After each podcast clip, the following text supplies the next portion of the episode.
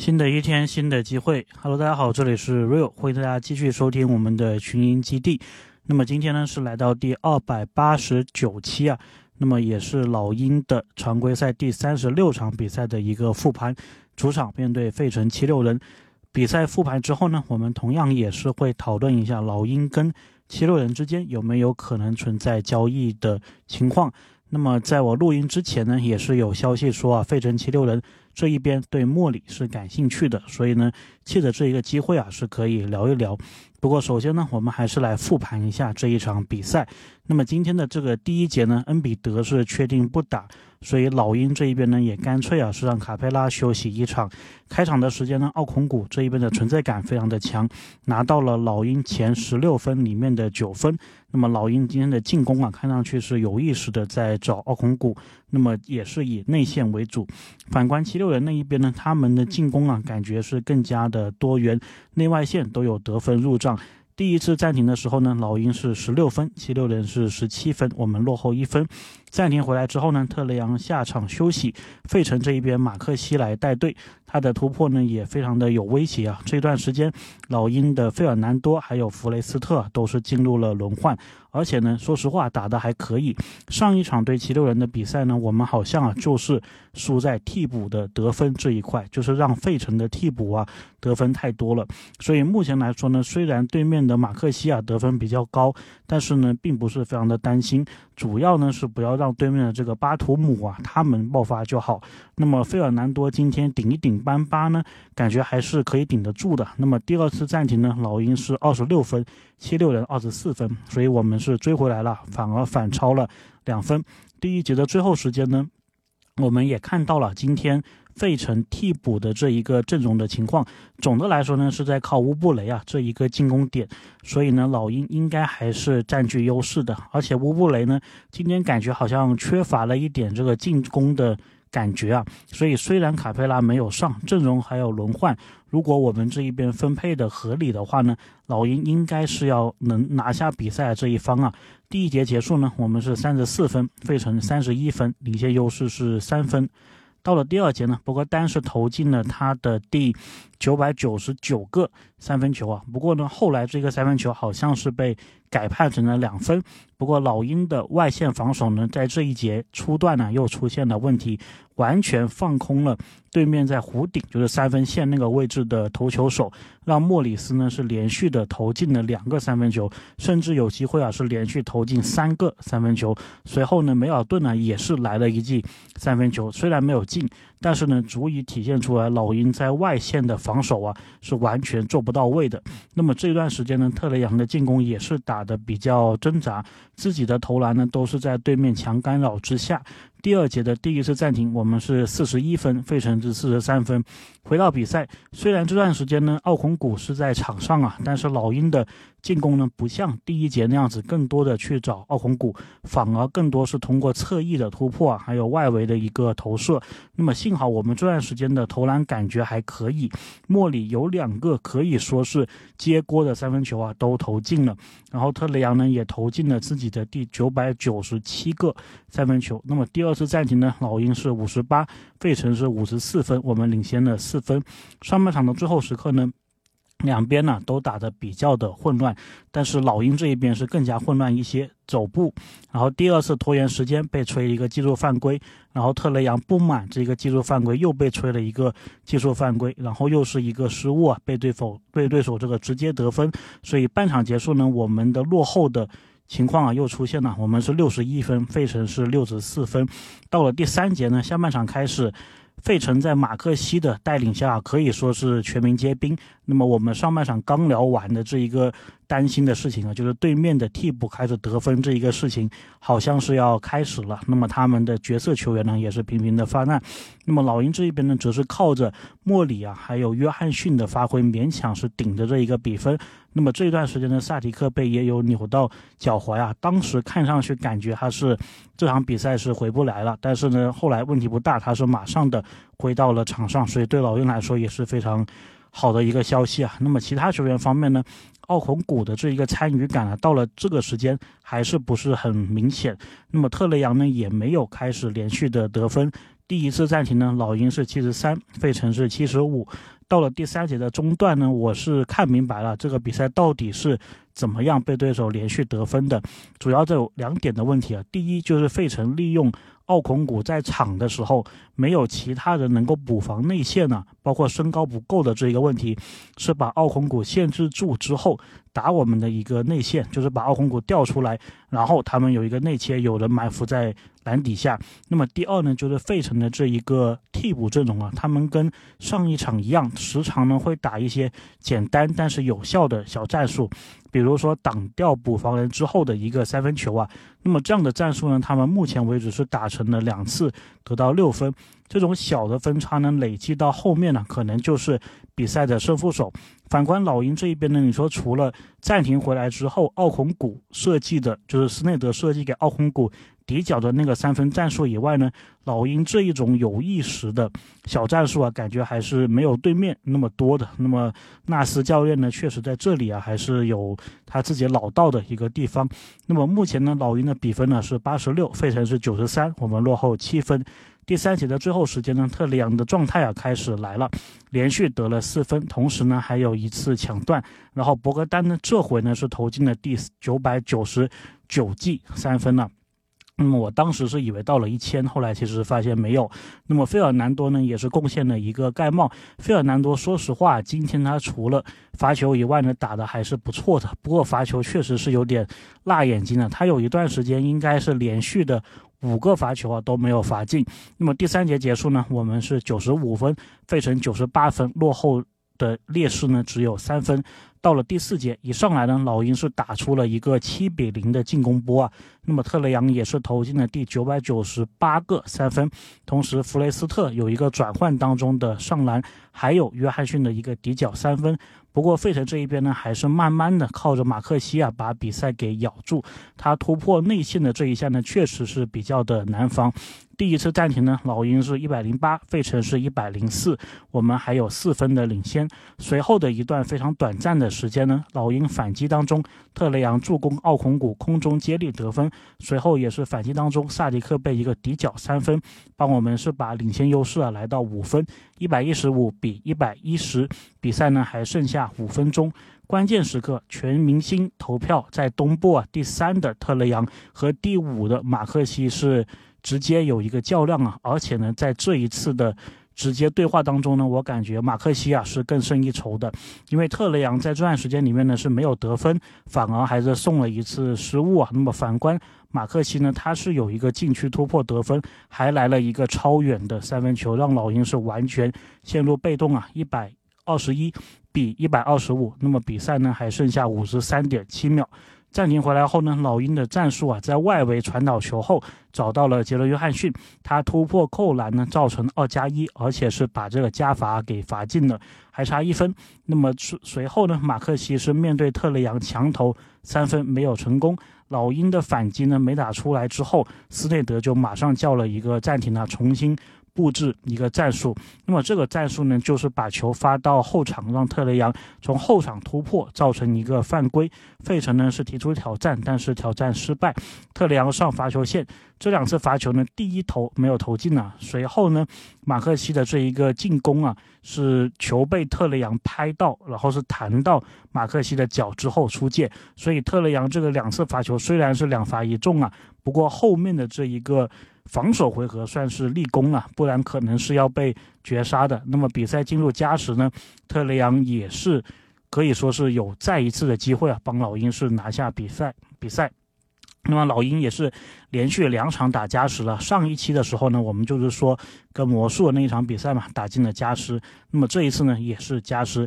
进入加时呢，特雷杨先是自己啊是得了两分，然后助攻奥孔古扣篮。在防守上呢，约翰逊也是连续的作为球队的领防人呐，防守对面的哈里斯还有马克西，但是呢没有防住啊。第一球哈里斯是一个非常高难度的头球，但是接下来呢是防住了。马克西啊，不过很可惜的是，跟上场比赛有点像啊，就是在防守到了对面的一个进攻回合之后，没有很好的保护好这一个篮板球或者说球权，让对面呢是来了个抢断。随后呢，马克西是投进了一个三分球啊。不过呢，马克西在后面是被特雷杨连续造到了两次犯规啊，拿到个人的第六次犯规下场。那么特雷杨是两罚一进，比赛来到一百三十比一百三十二，我们落后两分。比赛的时间还有一分二十九秒。这个时候呢，博格丹呢也是回到了场上。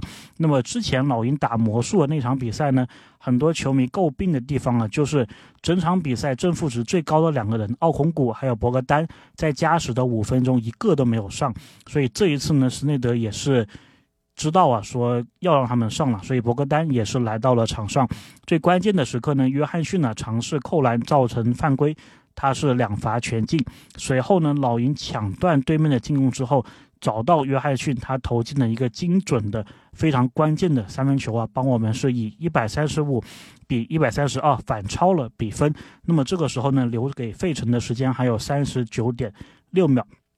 回来之后呢，费城的一个战术啊是没有打出来，被老鹰这一边的奥孔古是盖帽之后打一个反击。那么莫里呢，他是有一个三分的出手啊，是三不沾。但是呢，萨提克贝这个时候非常关键的出现在了最重要的一个位置啊，帮我们抢到了前场篮板，然后呢交给旁边的约翰逊。约翰逊尝试得分的时候呢，又造成对面的犯规，这一次两罚也是全进。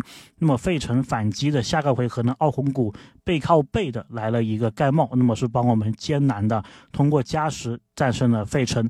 那么这一个赛季呢，我们跟七六人一共是要打四场比赛。那么之前的两场呢，我们都输掉了，今天赢了一场，所以接下来的那一场，我们是要想办法把这个总的大比分是给扳平的。那么今天这场比赛呢，我们是赢在哪里啊？首先，我觉得。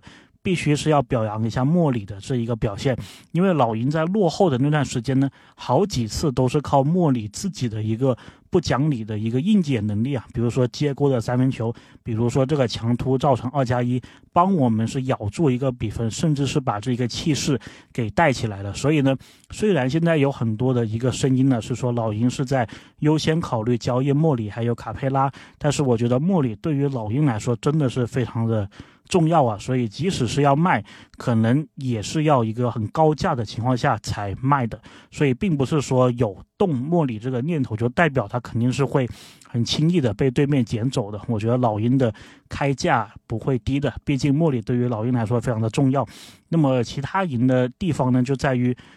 阵容上面，那么对面呢是没有恩比德的。虽然呢你是没有卡佩拉，但是呢在防守上其实是简单清晰了很多。就是对面的这一个马克西，对吧？你只要限制好马克西就行了。然后同时呢，今天费城的。替补球员呢，我感觉好像也有一些伤病吧。那个克克马兹是没有上，然后呢，他们整个替补给老鹰带来的压迫感呢也没有那么强。乌布雷感觉表现的也一般，然后这一个贝弗利啊，感觉也是。表现的一般。那么虽然对面的莫里斯他是连续有这个三分呢，不过其实更多的还是老鹰专注度的一个问题，就是防守注意力的一个问题。那么除了这连续几个三分以外呢，他们的替补球员呢，其实给我们没有造成太大的一个威胁。那么比起上一次交手呢，我们也是迎来了杰伦约翰逊的一个回归，包括到了加时的后半段呢，马克西是六犯离场，所以从。纸面的这个阵容实力来说呢，我们应该是能够取胜的。然后好像也就差不多吧，就是没有恩比德，然后马克西犯规离场之后的两个队的阵容比较呢，老鹰应该可能就是赢费城几分的这一个实力差距吧。所以今天这场球呢，对于老鹰来说是赢下来了，而且非常关键，因为接下来呢，我们是有四场比赛要打，而且都是在主场。这主场四场，如果你都能拿下的话呢，那么你离百分之五十的胜率啊，就只差两场了。目前老鹰是十五胜二十一负嘛，那么四场全赢掉，那就是十九胜二十一负。那么到后面呢，你是非常有机会啊，回到百分之五十的一个胜率。那么按照东部的目前一个。情况来看，你如果有百分之五十的胜率呢，基本上啊附加赛还是稳的。虽然可能是第九或者第十，但是只要你在那个范围里面，你是有机会啊去往前冲一冲的。其实对于老鹰来说，我觉得这个赛季啊，如果你是不摆烂，你是要想办法往上冲的话，那么你冲到第八的位置，或者说实在不行第九的位置，也不是说不可以接受，对吧？毕竟你这个斯内德实验的，严格来说吧，算是第一年。然后按照目前东部这个状况呢，你说有没有可能，你在这个十九二一的战绩之后能冲到？第六或者第七呢？我感觉也不是说完全不可能。但是呢，如果你这四个主场啊，你又是那种百分之五十胜率，那还真的是挺挺危险的。所以对于老鹰来说，特别是我们西部的几连客都还没开启的情况下，这个时候来一个。主场四连胜呢是非常重要的。那么我们看看，在我们后面的猛龙，对吧？他最近是有一波西部的连续客场，其实真的是非常难打的。所以老鹰是要把握住机会啊，就是利用这个赛程的一个红利，先多拿几场比赛。而且接下来呢，你会打奇才，你会打步行者。奇才照理来说你是要赢的，那么之前的三次交锋你也赢了。那么步行者是没有哈利伯顿，所以呢，你应该也是有优势的。然后马刺对吧，在这个 MLK Day，MLK 这个日子啊，马丁路德金纪念日，你的战绩一向是很好的，所以这三场啊，你应该是要有能力拿下来的。然后后面呢，你又会主场打魔术，那么你刚刚跟魔术打完对吧，打的差不多，所以这一次你在主场应该是要能够拿下魔术的。所以这四场来说呢，都不是非常难，就看老鹰能不能有这个魄力啊，把他们都给拿下来。OK，那么接下来呢，我们还是聊一聊啊，七六人跟老鹰之间有没有可能的交易？那么这个交易呢，我们就直接来聊莫里这一块吧。然后我确实没想到啊，对莫里感兴趣的球队是越报越多。那么最早呢是湖人那边分析啊，说他们可能是对莫里感兴趣，然后到了后面是尼克斯还有猛龙嘛。然后猛龙其实严格来说呢，不是猛龙传出来他们有意愿，而是我们分析的一个结果。我自己感觉猛龙是不太可能的，所以就是有湖人有尼克斯，然后在后面呢又爆出了几个球队，这个七六人刚好我们赛程呢也是对到他能够覆盖到这一个信息，然后呢又爆出来马刺，对吧？然后马刺我们很快也会打了，所以呢那一期我们肯定也会聊聊啊，穆里有没有可能又是回马刺？然后后面呢又爆出来热火，然后刚好也是在我们打完马刺、打完魔术之后就要面对热火了，所以这个赛程上感觉，哎，刚好这几个球队都连在一起了。那么今天来说，七六人呢，他们目前呢是超过奢侈税线四百三十万的一个情况，所以他们是一个愿意啊交税。拼战绩的一个球队，那么今年他们应该也是有挺好的机会啊。那么选秀权方面呢，接下来几年七六人的首轮呢，还有次轮的一个状况，我都是会放在节目叙述里面。这里呢，我就只聊一下首轮的一个情况。那么，二零二四年七六人呢是有自己的一个首轮的。二零二五年呢，七六人的这个首轮是已经交易走了，他是给了雷霆前六保护。然后在二六年、二七年呢都是前四保护。按照他们这一年的状态，包括是接下来几年的状态，七六人很有可能呢是会在二零二五年呢就把这个首轮给兑现出去了。但是呢。因为这个首轮的关系，他们到了二六年还有二七年呢，目前来说都是不可以进行一个交易的。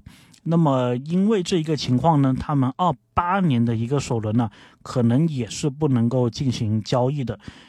但是呢，如果他给雷霆的这个首轮呢，明年就兑现的话呢，那么后面就可以解锁了。但是呢，这一个最快啊，我们是要到。二零二五年常规赛结束，我们才知道。那么往后呢，在二零二五年七六人还有一个首轮呢，这个呢应该是从雷霆那里拿到的，它是可以获得火箭、快船、雷霆三个队当中当年首轮最靠后的这一个首轮。然后呢，在二零二七年的这一个首轮呢，七六人是交易走了，是给了篮网。所以呢，他的这个二八年的首轮啊，应该是没有办法进行交易的，就是只能够给这个互换权。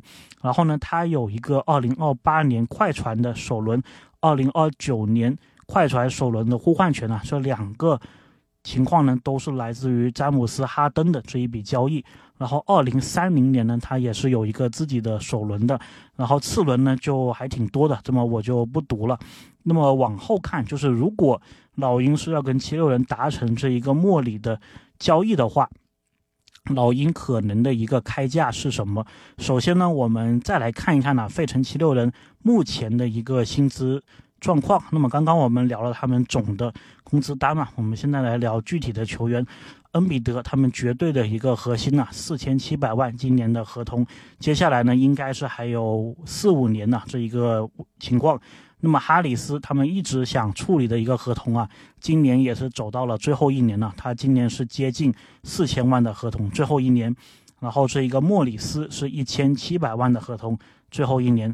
巴图姆一千一百万，接近一千两百万的合同，最后一年。考文顿一千一百六十万的合同。最后一年，梅尔顿八百万的合同，最后一年，对吧？所以我念完前面的这几个，大家都知道了，他们是能够释放出非常大的一个薪金的，就是在这个赛季之后。那么往后啊，里德七百七十万的合同还有三年，克尔克马兹，那么他是五百四十万的合同，最后一年。又是一个到期合同啊，马克西那么是四百三十万的合同，接下来肯定是一个高薪续约的，这个不用想了。然后豪斯小前锋的位置四百三十万的合同，最后一年。斯普林格对吧？杰登斯普林格，那么他这控球后卫两百二十万的一个合同，应该是还有两年吧，或者三年。那么他也是田纳西大学的，所以我对他是有一定的印象。贝弗利是底薪签约啊，他是。在工资帽里面呢是占两百万，实际工资呢是三百二十万，最后一年的合同。然后乌布雷也是底薪签约啊，他呢在工资帽里面是两百万的一个合同。后面的班巴还有这一个肯扬马丁啊都是底薪的签约，所以总体来说费城的一个薪资状况就是如此。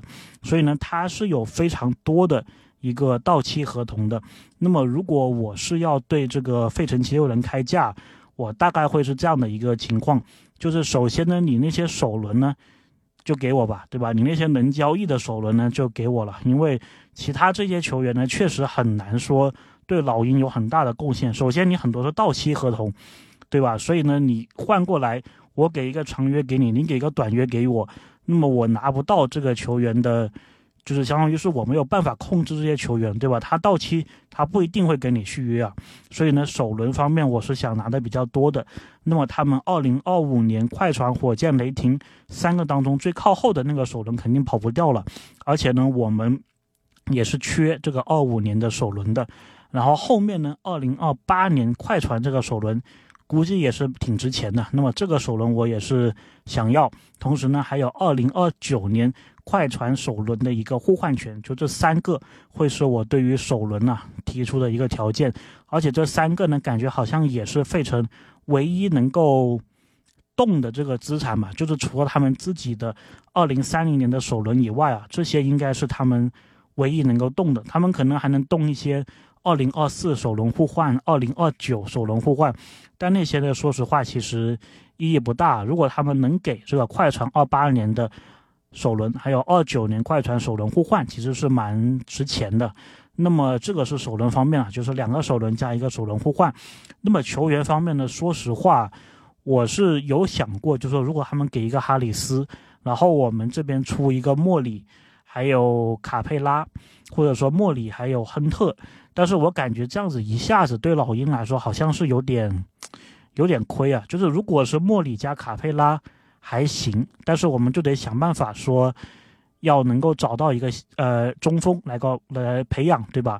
如果这个交易是把卡贝拉和莫里放在一起的话，那么我们得想办法，就是说给单独啊去找一个中锋来打卡贝拉这一个位置。